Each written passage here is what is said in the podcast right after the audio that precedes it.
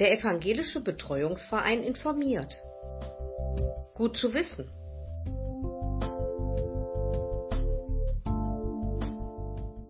Und heute freue ich mich wieder ganz besonders mit der Reihe Gottziel verbunden zu sein. Ihr kennt unsere Podcasts über die Vorsorgevollmacht und über die Gesundheitsvollmacht. Und das sind, sind beides Riesengeschichten gewesen und sind auch von unseren Hörern ziemlich gut angenommen worden. Und heute kommt das zentrale Thema, denn die Rahel ist ja die Chefin vom Evangelischen Betreuungsverein. Und wir wollen jetzt natürlich auch mal über Betreuung reden. Hallo Rahel, wie geht's dir? Hallo Ralf, danke, mir geht's gut. Ich freue mich wieder von dir zu hören. Ich hoffe, dir geht's auch gut. Ja, mir geht's super. Danke. Im Mittelpunkt der Entmündigung, die durch Gesetz 92 durch das Betreuungsrecht ersetzt wurde, stand die vollkommene Übernahme der Rechtsgeschäfte durch einen Dritten. Das war ja damals so bei der Entmündigung der Fall. Im Mittelpunkt des Betreuungsrechts steht heute die Unterstützung des Betreuten. Der Betreuer von heute muss also stets das Wohl des Betreuten im Blick haben. Das ist so, ne? Ganz genau, Ralf. Du hast es genau richtig auf den Punkt gebracht. 1992 gab es ein neues Gesetz, was die ehemaligen Vormundschaften und Pflegschaften, so hieß das seinerzeit, abgelöst hat.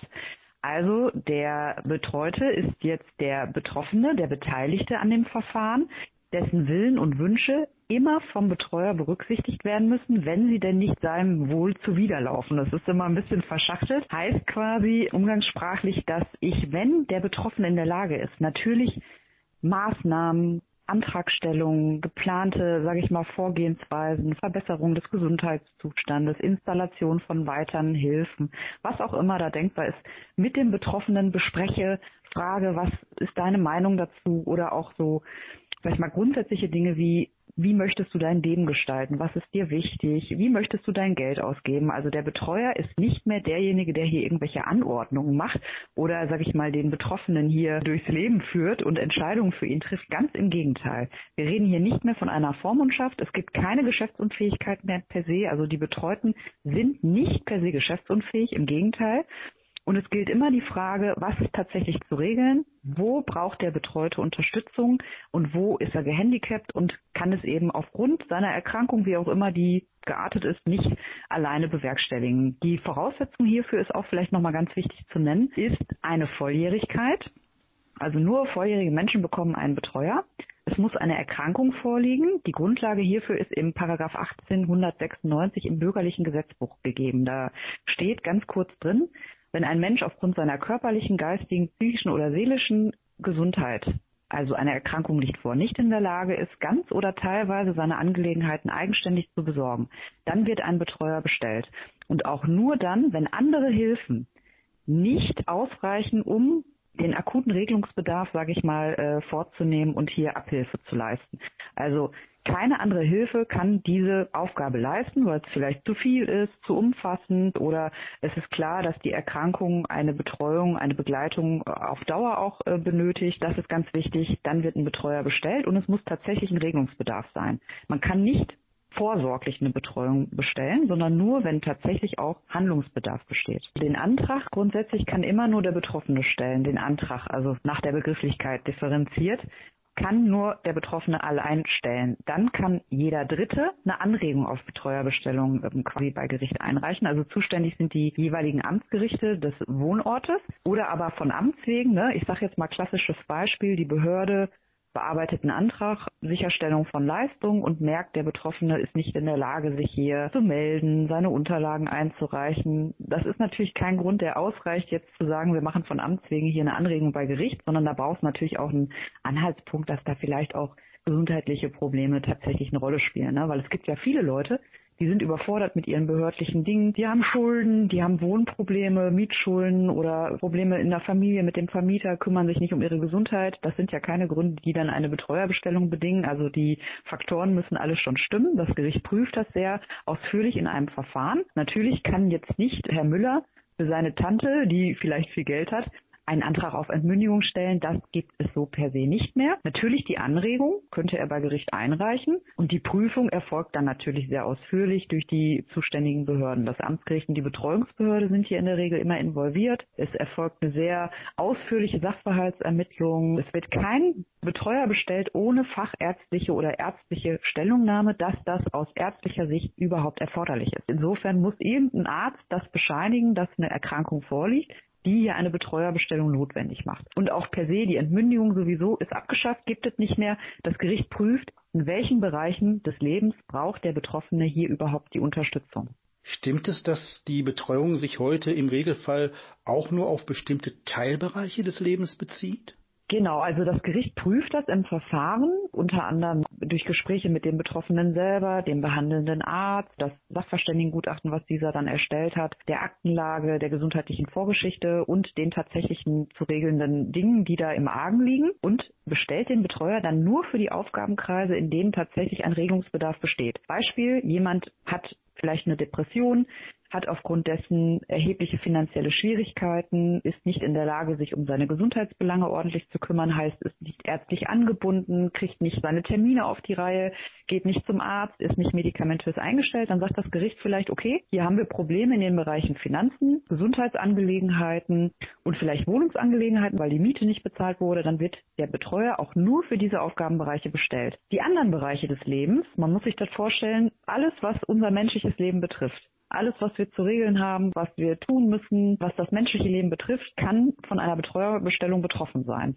Und das Gericht prüft das hier ganz ausführlich. Der Betreuer ist verpflichtet, hier Änderungen auch mitzuteilen. Also wenn der zum Beispiel merkt, die Aufgabenkreise reichen überhaupt nicht aus. Ich brauche hier mehr Befugnisse.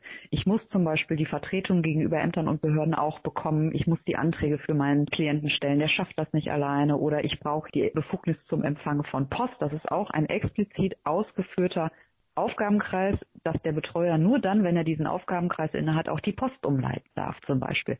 Ist natürlich ein höchstpersönliches Recht, das darf man nicht einfach machen, auch wenn eine Betreuung bestellt ist. Da gibt es ganz viele Feinheiten, die man beachten muss. Genauso im Umkehrschluss muss man natürlich dem Gericht auch mitteilen, wenn der Betroffene in manchen Bereichen auch wieder selbstständig tätig sein kann, sodass die Aufgabenkreise eventuell dann auch wieder eingeschränkt werden können. Das Gericht prüft ganz genau, welcher Bereich ist hiervon betroffen.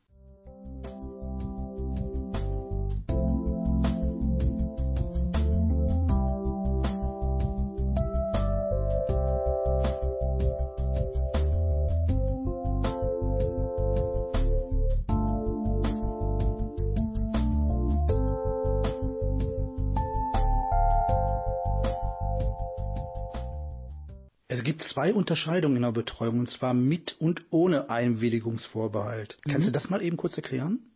Ja, also das ist auch nochmal eine Sonderform. Die Betreuung, wie wir gerade schon sagten, bezieht sich auf einzelne Bereiche des Lebens. Vielleicht nochmal ganz kurz, welche sind das? Das hatten wir übrigens in unserer Folge über die Vorsorgevollmachten auch schon aufgeführt. Wir haben die Gesundheit, die Aufenthaltsbestimmung, wir haben Vermögensangelegenheiten, Wohnungsangelegenheiten, wenn erforderlich Heimangelegenheiten, Befugnis zum Empfang von Post, das sind so die Klassiker. Und wir haben dann manchmal auch Sonderbereiche wie zum Beispiel Erbgeschichten oder Durchsetzung von Ansprüchen, wenn die explizit im Argen sind und geregelt werden müssen, können die manchmal auch mit aufgenommen werden werden. Ein Einwilligungsvorbehalt ist quasi eine Geschäftsunfähigkeit, aber nur für einen bestimmten Bereich. Meistens für die Finanzen. Das heißt, wenn ein Klient sich selbst oder seinem Vermögen Schaden zufügt, aufgrund seiner Erkrankung. Beispielhaft wäre zu nennen, jemand hat eine schwere Psychose, ist gerade nicht Herr seiner Sinne und würde sein ganzes Geld, äh, sag ich mal, für irgendwelche Sachen ausgeben, würde Urlaub buchen, kann gar nicht fliegen, würde seinen Nachbarn Geldscheine in den Briefkasten werfen, sitzt im Springbogen, wirft mit Geldscheinen, jetzt mal als Beispiel, der schadet sich. Und der würde dann gegebenenfalls auf Antrag, ganz wichtig, der Betreuer stellt immer Anträge, der kann nicht einfach entscheiden, der würde einen Antrag auf einen Einwilligungsvorbehalt bei Gericht einreichen. Auch hier wieder braucht es ein ärztliches Attest, das diesen Antrag untermauert. Und dann würde das Gericht gegebenenfalls diesen Vorbehalt einsetzen. Und das bedeutet eben, dass der Betroffene ohne Zustimmung des Betreuers keine Rechtsgeschäfte tätigen kann. Im Hinblick auf die Finanzen wäre das natürlich nicht bedeutend, dass er keine Brötchen mehr kaufen kann oder keine Zeitung mehr kaufen kann, im Supermarkt nicht einkaufen kann. Geschäfte des täglichen Bedarfs darf und kann der Betroffene weiterhin tätigen, aber Bestellungen, Einkäufe, Handyverträge, ein Autokauf, solche Sachen sind natürlich davon betroffen und ich könnte als Betreuer auch ein Rechtsgeschäft wieder rückabwickeln. Also wenn ich Kenntnis bekomme, mein Betroffener hat hier ohne meine Zustimmung ein Rechtsgeschäft getätigt, ich kann die Zustimmung nicht erteilen, dann darf ich das rechtlich rückabwickeln und es ist schwebend unwirksam, heißt, die andere Partei, eventuell auch mit teilweise Schaden, muss das Geschäft dann rückabwickeln und es ist so, als wäre es nie getätigt worden. Und dieser Einwilligungsvorbehalt kann auch für andere Bereiche eingesetzt werden. Nehmen wir mal jemanden außergewöhnlich, aber kann auch vorkommen. Jemand kündigt und beginnt immer wieder neue Mietverträge. Der könnte zum Beispiel auch einen Einwilligungsvorbehalt dann in den Wohnungsangelegenheiten bekommen. Oder jemand tingelt von Arzt zu Arzt, ist erkrankt und hat vielleicht auch eingebildete Erkrankungen, will irgendwelche OPs erwirken. Auch dann könnte ein Einwilligungsvorbehalt zum Beispiel für Gesundheitsangelegenheiten eingesetzt werden. Also immer ein konkreter Bereich muss benannt werden und in diesem gilt dann dieser Einwilligungsvorbehalt. Machen wir es praktisch. Der Betreute kauft jetzt ein Auto. Machen wir eine Größe 10.000 Euro. Hat die 10.000 Euro und er noch Zugriff zum Konto hat, er bezahlt das Auto. Der Betreuer stellt fest, nee, kann er ja gar nicht. Dann kann der Betreuer zum Autohaus und sagt, also hier ist das Auto, auch wenn 100 oder 200 Kilometer damit gefahren sind, mir ist das gerade bekannt geworden, der Kaufvertrag muss rückabgewickelt werden. Genau, also das wird, wie du es jetzt gerade beschrieben hast, in der Praxis eher nicht der Fall sein, weil du musst das so sehen, wenn der Betroffene einen Einwilligungsvorbehalt hat, dann ist der Betreuer verpflichtet, das natürlich beim kontoführenden Institut auch schnell anzuzeigen. Das heißt, die Bank weiß dann darum und weiß, der Betroffene selber darf hier gar kein Geld abholen, ohne die Zustimmung des Betreuers. Oder man hat irgendwelche Sondervereinbarungen getroffen. Zum Beispiel, der darf sich jede Woche 100 Euro abholen vom Sparbuch. Der hat das Sparbuch und darf dann damit vorstellig werden. Also in der Regel würde der das Bargeld wahrscheinlich gar nicht von der Bank bekommen. Aber er könnte ja alles schon passiert im Autohaus einen Vertrag unterschreiben, ein Auto bestellen und das wird dann bei der Fertigungsfirma XY in Wolfsburg, weiß ich nicht wo, mhm. in Auftrag gegeben und läuft dann auf dem Band. Wenn dann der Betreuer Kenntnis davon bekommt, dass der ähm, Betroffene das Auto bestellt hat, dann ist das genauso, wie du sagst. Man meldet sich dann beim Autohaus, legitimiert sich natürlich mit Bestellungsurkunde, in der ja explizit dieser Einwilligungsvorbehalt auch aufgeführt ist. Die haben ja auch alle Rechtsabteilungen. Die Anwälte wissen natürlich, wie sich die Rechtsgrundlage hier verhält und dann ist das tatsächlich abzuwickeln und dann muss das Auto, die Fertigung gestoppt werden und das Autohaus hat das Nachsehen. Ja, dann müssen die gucken, was machen die damit und im schlimmsten Falle auch, wenn der Klient damit schon befahren ist. Also das ist auch schon passiert. Meistens ist es eher auch so, dass die Klienten ganz viele Handyverträge abschließen, Versandhausbestellungen vornehmen, sich irgendwelche Sachen bestellen und dann ist das auch schon oft passiert. Natürlich haben wir immer ein Anliegen oder die Ambition, den anderen Stellen da ihre Ware auch wieder zurückzugeben. Nur bei unseren Klienten, die naturgemäß manchmal auch sehr krank sind, ist das manchmal nicht möglich. Das heißt, da muss man denen tatsächlich mitteilen, auch die Ware kann hier nicht mehr beschafft werden. Und dann ist das so. Es ist in dem Moment das Risiko quasi der anderen Stelle. Wir haben im Rahmen der Vorsorgevollmacht und auch der Gesundheitsvollmacht über die Situation gesprochen, dass jemand selbst für den Fall, dass er dement wird oder dass er nicht mehr in der Lage ist, seinen Willen zu formulieren, jemanden dann auch benennen kann. Wenn jetzt jemand mit der Vorsorgevollmacht als Betreuer im Familien- oder im Verwandten- oder Bekanntenkreis benannt worden ist. Ist das gerecht bei der Erteilung der Betreuung an die Vorsorgevollmacht des äh, Betreuten gebunden? Ja, durchaus. Es gibt immer wieder Ausnahmen, wie äh, bei allem im Leben. Also, ist ja genau das, was wir letztens auch schon besprochen haben. Es gibt die zwei Möglichkeiten, dass ich selber Vorsorge treffe und jemanden in meiner Vorsorgevollmacht benenne, den Vollmachtsinhaber. Zur Regelung meiner Angelegenheiten kann ich das nicht, weil ich niemanden benennen kann oder habe ich es versäumt, dann läuft die Betreuerbestellung über das Gericht. Ich kann natürlich in meiner Vorsorgevollmacht auch ein Passus mit einpflegen, dass ich sage, wenn doch eine Betreuerbestellung über das Gericht erforderlich sein sollte, obgleich ich eine Vollmacht habe, aus welchen Gründen auch immer, dann soll Person XY bitte als Betreuer bestellt werden und mein Wunsch soll hier Beachtung finden. Und wenn das nicht dem Wohle, da sind wir wieder bei dem Begriff des Betroffenen zuwiderläuft, wird das Gericht dem auch so Folge leisten.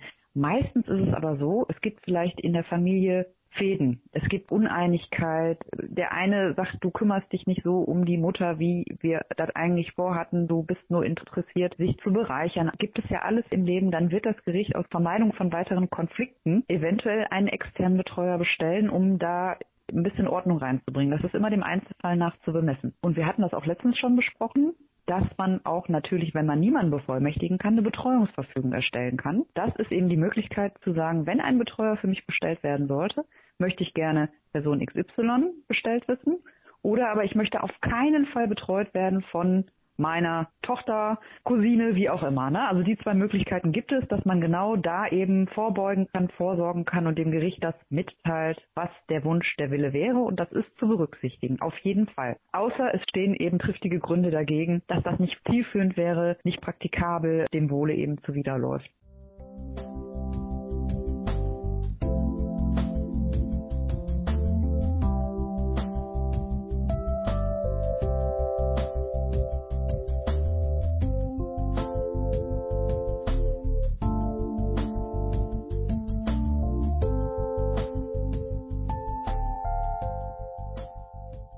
Jetzt haben wir ja gerade darüber gesprochen, dass die Betreuung sich auf verschiedene Lebensbereiche bezieht. Kommt es denn auch vor, dass für einen Betreuten mehrere Betreuer benannt werden? Es gibt auf jeden Fall verschiedene Modelle. Es gibt zum Beispiel immer die Möglichkeit, einen Ersatzbetreuer zu bestellen. Das heißt, der darf aber tatsächlich nur dann handeln, wenn der eigentliche Betreuer verhindert ist. Das gibt es oft in Familien zum Beispiel. Ich sag mal, Vater, Mutter werden bestellt für die behinderte Tochter. Die behinderte Tochter wird volljährig.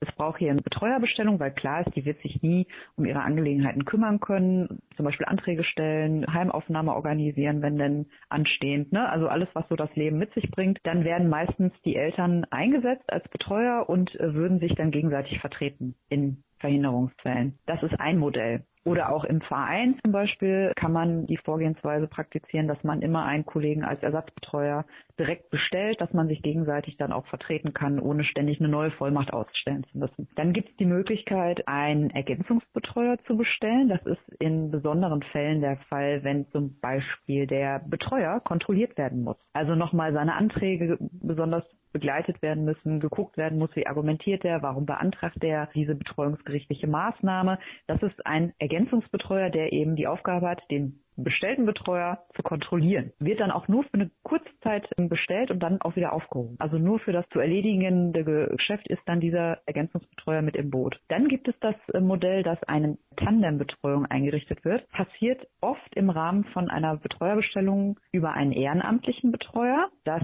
der eben mit einem Berufsbetreuer erstmal gemeinsam den Fall führt, begleitet wird, unterstützt wird, ist aber immer nur möglich bei einem Ehrenamtlichen und einem Berufsbetreuer. Zwei Berufsbetreuer würden nicht gemeinsam bestellt. Also im Tandem-Modell immer ein Ehrenamtlicher und ein Berufsbetreuer. Es gibt natürlich auch die Möglichkeit, dass verschiedene Betreuer für verschiedene Aufgabenkreise bestellt werden. Zum Beispiel hat ein Betreuer dann nur die Gesundheitsversorge und der andere Betreuer führt die Finanzen und äh, Behördendinge. Wäre denkbar. Da gibt es verschiedene Variationen. Im Endeffekt auch wieder ähnlich wie bei der Vorsorgevollmacht. Man sagt ja eben, im besten Falle haben sie eine Person. Natürlich können sie auch mehrere einsetzen, aber dann müssen sie auch da nochmal unterscheiden, wie sollen die sich denn gegenseitig vertreten? Müssen die sich immer absprechen? Ist der eine nur dann im Boot, wenn der andere verhindert ist? Oder gibt es auch verschiedene Möglichkeiten und das Gericht guckt immer dem Einzelfall nach, was macht hier Sinn und beschließt dann entsprechend immer natürlich das Wohle des Betroffenen im Vordergrund, welches Modell wäre hier am praktikabelsten. Konkrete Frage nochmal. Wenn wir jetzt von so einer Tandembetreuung ausgehen, gehen wir mal davon aus, der ehrenamtliche Betreuer kommt aus dem direkten Familienbereich des Betreuten, der Berufsbetreuer äh, dem zugeordnet. Wenn jetzt die beiden in ihrer Funktion als Betreuer uneins sind über verschiedene Maßnahmen, was passiert denn dann? Schwierig. Meistens macht man es deswegen genau so, dass man die beiden für unterschiedliche Aufgabenkreise bestellt. Oder aber eben, das ist halt immer abzuwägen, weil es gilt ja eben, das ist auch eine äh, Vorgabe äh, im Betreuungsgesetz, dass eben, wenn möglich, ehrenamtliche oder familiäre Betreuer bestellt werden, wenn denn vorhanden und wenn denn geeignet. Also im Rahmen des Verfahrens prüft das Gericht immer, bevor ein beruflicher Betreuer bestellt wird, ob jetzt selbstständig oder über einen Verein angestellt, wird immer geguckt, kann hier ein ehrenamtlicher Betreuer eingesetzt werden und die Aufgabe übernehmen. Ist der geeignet? Findet sich hier eine Person, die bereit dazu ist? Das ist nicht immer möglich, weil manchmal gibt es einfach niemanden oder niemand fühlt sich in der Lage, dann den Wust an zu bearbeitenden Dingen dann auch aufzunehmen. Oft ist da eine Überforderung oder die psychische Erkrankung, sage ich mal, ist jetzt so schwerwiegend, dass die Leute einfach sehr emotional beteiligt sind und sagen, ich könnte jetzt hier, ich sage jetzt mal, mein Familienmitglied nicht gegen seinen Willen in ein Krankenhaus unterbringen, wenn das denn erforderlich sein sollte. Das sind alles solche Sachen. Da ist natürlich das Gericht dann immer bemüht zu gucken, okay, das kann man vielleicht einem Ehrenamtlichen oder einem Familienbetreuer nicht zumuten. Und dann eventuell sagt er, es muss halt einen triftigen Grund haben, machen wir hier ein Tandem als Unterstützung, um zu gucken, macht das überhaupt Sinn. Wenn sich der Betreuer, der Berufsbetreuer und der ehrenamtliche Betreuer nicht einig sind, ist das natürlich schwierig und ein Problem. Aber in der Regel ist es so, wenn das überhaupt übers Gericht eingestellt wird, dann eher um zu unterstützen, den ehrenamtlichen Betreuer um ihn zu begleiten und um ihm vielleicht auch Ängste, Sorgen, Vorbehalte zu nehmen, dass er sagt, ich schaffe das nicht, ist das denn das Richtige, um sich dann eventuell doch gegen die Betreuung zu entscheiden und zu sagen, das soll bitte ein beruflicher, professioneller Betreuer führen oder aber mit dem Ziele, dass die Betreuung dann auch gänzlich an den ehrenamtlichen Betreuer abgegeben wird. Das hat immer eigentlich einen Sinn und einen Hintergrund, wenn das so gemacht wird, weil man muss dazu sagen, die ehrenamtlichen Betreuer können ja auch zum Beispiel durch die Vereine hier in Mülheim ohne ein Tandem begleitet, unterstützt, weitergebildet werden. Dafür sind wir unter anderem auch da, dass wir die Leute in ihrem Ehrenamt begleiten, mit Rat und Tat zur Seite stehen, vermitteln, die Wege erklären, in Krisensituationen eben Beratungen durchführen und äh, eben sagen, welche Wege, welche Maßnahmen jetzt einzuleiten werden, mit dem Gericht Korrespondenz aufnehmen, Rechenschaftsberichte für die Betreuer fertigen und so weiter. Also da gibt es ganz, ganz verschiedene Modelle. Dieses Tandem-Modell ist eher eine Ausnahme und soll natürlich nicht konträr zu einer praktikablen Vorgehensweise steht. Ne? Also wenn dann da wirklich irgendwann so die äh, Verhältnisse nicht mehr bestehen, dass man das zusammen führen kann, dann wird das Gericht sich eine andere Möglichkeit da auch schnell überlegen. Berufsbetreuer kann ich mir vorstellen, werden zum großen Teil Juristen sein, also Anwälte, Notare, weil die halt auch den ganzen juristischen Background haben. Was ist jetzt der Unterschied zwischen einem Berufsbetreuer und einem Vereinsbetreuer? Die Berufsbetreuer sind, wie du sagst, genau oft Juristen, aber sehr viel mehr sind Sozialpädagogen tatsächlich. Sozialarbeiter, Sozialpädagogen, das sind oft breit gefächerte Personen, die Betreuung vielleicht irgendwann selbstständig führen, freiberuflich. Der Unterschied ist einfach grundsätzlich erklärt, der Vereinsbetreuer ist angestellt in einem Angestelltenverhältnis und in einer Trägerschaft eingebunden. Als Beispiel wir vom Evangelischen Betreuungsverein, wir gehören dem Diakonischen Werk Mülheim an der Ruhr an. Wir sind ein eigenständiger Rechtsträger, aber sind sehr engmaschig eingebunden in die Trägerschaft der evangelischen Kirche, hier eben das diakonische Werk und sind Betreuer. Wir führen genau dieselben Aufgaben wie ein Berufsbetreuer, sind aber eben nicht selbstständig tätig. Und ein Berufsbetreuer ist freiberuflich tätig, der ist anerkannt, der nennt sich eben deswegen Berufsbetreuer, führt im Endeffekt auch Betreuungen, ist aber eben nicht bei einem Träger angestellt sondern führt das eben selbstständig. Das ist so der große Unterschied. Wir als Vereine haben eben noch die originäre Aufgabe, die Bevölkerung zu beraten zu den Themen Vorsorgevollmachten, Betreuungs- und Patientenverfügung. Wir stehen den ehrenamtlichen Betreuern zur Seite, haben auch die Aufgabe, diese fortzubilden, zu unterstützen, auch zu akquirieren tatsächlich. Also wir arbeiten hier eng mit der Betreuungsbehörde und dem Amtsgericht Mülheim an der Ruhr zusammen, dass wenn Leute sich an zum Beispiel das Gericht wenden, Probleme haben in der Betreuungsführung, bekommen die da auch die Empfehlung, melden Sie sich doch bitte bei einem der Vereine. Die helfen ihnen, die unterstützen sie, die begleiten sie bei der Führung ihres Ehrenamts. Das ist eben der Gedanke des Gesetzgebers, dass auch vielleicht eingespielte Fälle, die hier im Verein irgendwann aufgenommen wurden, wenn sie irgendwann laufen, eingestielt sind, überschaubar sind vom Arbeitspensum her, vielleicht auch an einen Ehrenamtlichen dann abgegeben werden und dann eben auch wieder die Kapazität für eine Neuaufnahme besteht. Also das ist eigentlich die Grundidee des Ganzen gewesen, des Gesetzgebers, dass er gesagt hat, das ist die Aufgabe der Vereine.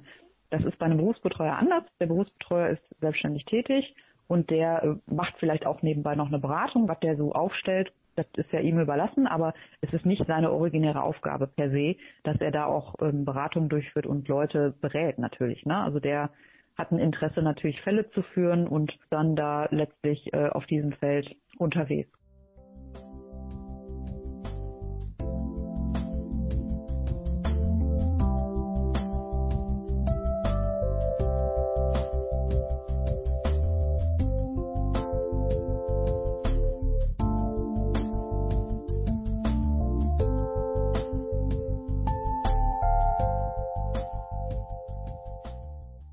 Denn der Betreuer von der Fallzahl her begrenzt? Sehr gute Frage, Ralf. Also das sind zum Beispiel solche Sachen, die werden oder wurden jetzt auch viel diskutiert, weil es da eben keine gesetzliche Vorgabe gibt. Das ist sowieso in vielen Dingen so. Klar, es gibt, das Gericht muss man auch sagen, ist hier natürlich das Kontrollinstrument. Die Behörde, die hier Weisungen erteilt, mitkontrolliert, Anträge genehmigt, Rechenschaftsberichte einsieht, Rechnungslegungen anfordert, also die Abrechnung über Vermögen, was natürlich genau richtig so ist. Es braucht hier eine Kontrolle. Es gibt aber Dinge, zum Beispiel, wie oft muss ich denn meinen Betroffenen persönlich sehen im Berichtsjahr? Oder wie viele Fälle darf ich denn als Betreuer führen, dass ich auch noch eine Qualität biete? Ist schwierig. Da gibt es keine konkreten Vorgaben. Und das macht es halt auch sehr unterschiedlich. Also ich kann nur für uns sprechen. Wir hier im Verein, wir sagen, in einer Vollzeitstelle sind 50 Fälle das Maximum, 50 Klienten mit einem guten Mischverhältnis. Also man braucht natürlich Fälle, die gut laufen, die eingestielt sind, die überschaubar sind vom Arbeitspensum. Und man hat natürlich auch Fälle, die immer wieder Arbeit machen aufgrund der Erkrankung der Leute.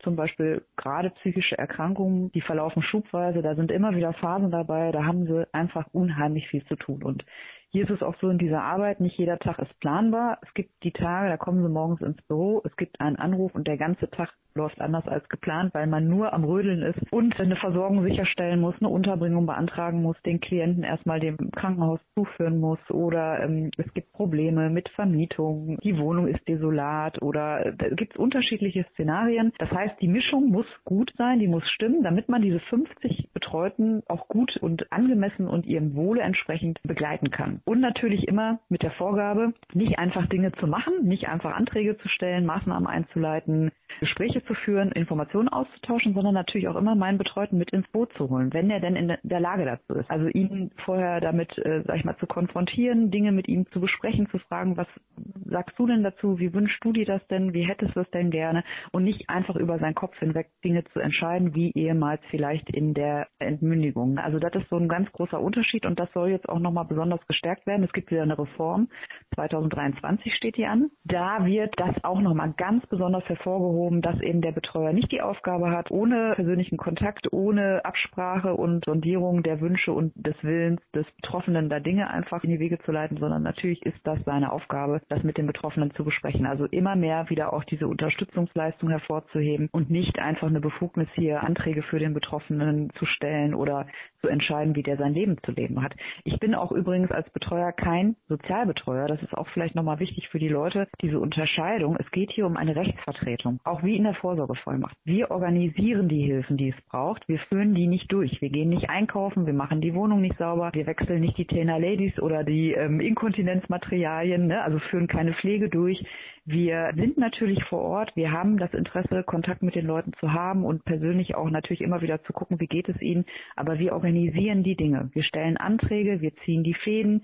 Wir generieren Leistungen, wir haben Netzwerkpartner, die wir ins Boot holen, je nach Fall, was ist hier erforderlich. Und das ist die Aufgabe des Betreuers. Es geht hier nicht um eine Sozialbetreuung und es geht auch nicht darum, gesellschaftliche Ansprüche durchzusetzen. Also wenn mein Betreuter in Wohnverhältnissen lebt, die meinen, sage ich mal, nicht entsprechen. Und ich sage, okay, ich würde da jetzt so nicht wohnen wollen, weil er jetzt nicht so sauber ist und nicht so oft sauber macht, wie ich das gerne hätte, oder nicht so oft duschen geht, wie ich das gerne hätte, ist das nicht mein Auftrag, ihn davon zu überzeugen, dass er das doch bitte anders zu tun hat oder dass das nicht irgendwelchen gesellschaftlichen Standards entspricht. Natürlich kann man da Gespräche führen, aber auch hier gilt wieder, es gibt keine pädagogische, erzieherische Begleitung. Es ist eine Rechtsbetreuung, die dem Betroffenen hilft, sein Leben so zu gestalten, so zu leben, wie er es im Rahmen seiner Möglichkeiten kann, möchte und dann tatsächlich auch ihn zu begleiten, dass er das auch so umsetzen kann. Wie lange dauert eine Betreuung und wann wird sie überprüft? Eine Betreuung kann maximal für sieben Jahre eingerichtet werden. Das heißt, sie wird immer nach sieben Jahren spätestens überprüft im Rahmen eines Überprüfungsverfahrens. Das heißt, der Betreuer bekommt hier die Anfrage, ist die Betreuung weiterhin erforderlich? Wenn ja, in welchem Maße hat sich was geändert? Mit Mitteilung des behandelnden Arztes, weil der muss hier auch wieder fachärztlich oder ärztlich bescheinigen, dass die Betreuung weiterhin erforderlich ist. Und der Betroffene kann sich hierzu auch äußern, wenn er möchte. Und dann wird in einem persönlichen Anhörungsgespräch oder Termin auch dann die Fortführung der Betreuung beschlossen oder eben die Aufhebung. Man kann aber auch jederzeit eine Überprüfung beantragen. Man kann jederzeit die Aufhebung des Verfahrens anregen. Das ist nicht begrenzt. Die einzige Frist, die der Gesetzgeber hier setzt, ist sieben Jahre maximal. Dann muss immer überprüft werden, auch bei Fällen, wo klar ist, die werden ihr Leben lang einen Betreuer brauchen, wird nach maximal sieben Jahren eine Überprüfung durch das Gericht vorgenommen. Rahel, wir haben wieder eine Menge gelernt. Danke dafür. Gerne. Und vielen lieben Dank für das Interview und ich denke, im nächsten Monat werden wir wieder ein spannendes Thema zu besprechen haben. Ich freue mich drauf. Ich freue mich auch, Ralf. Hat mir wieder Spaß gemacht. Dann wünsche ich dir erstmal noch eine schöne Zeit und bis zum nächsten Mal. Ja, Ralf, vielen Dank.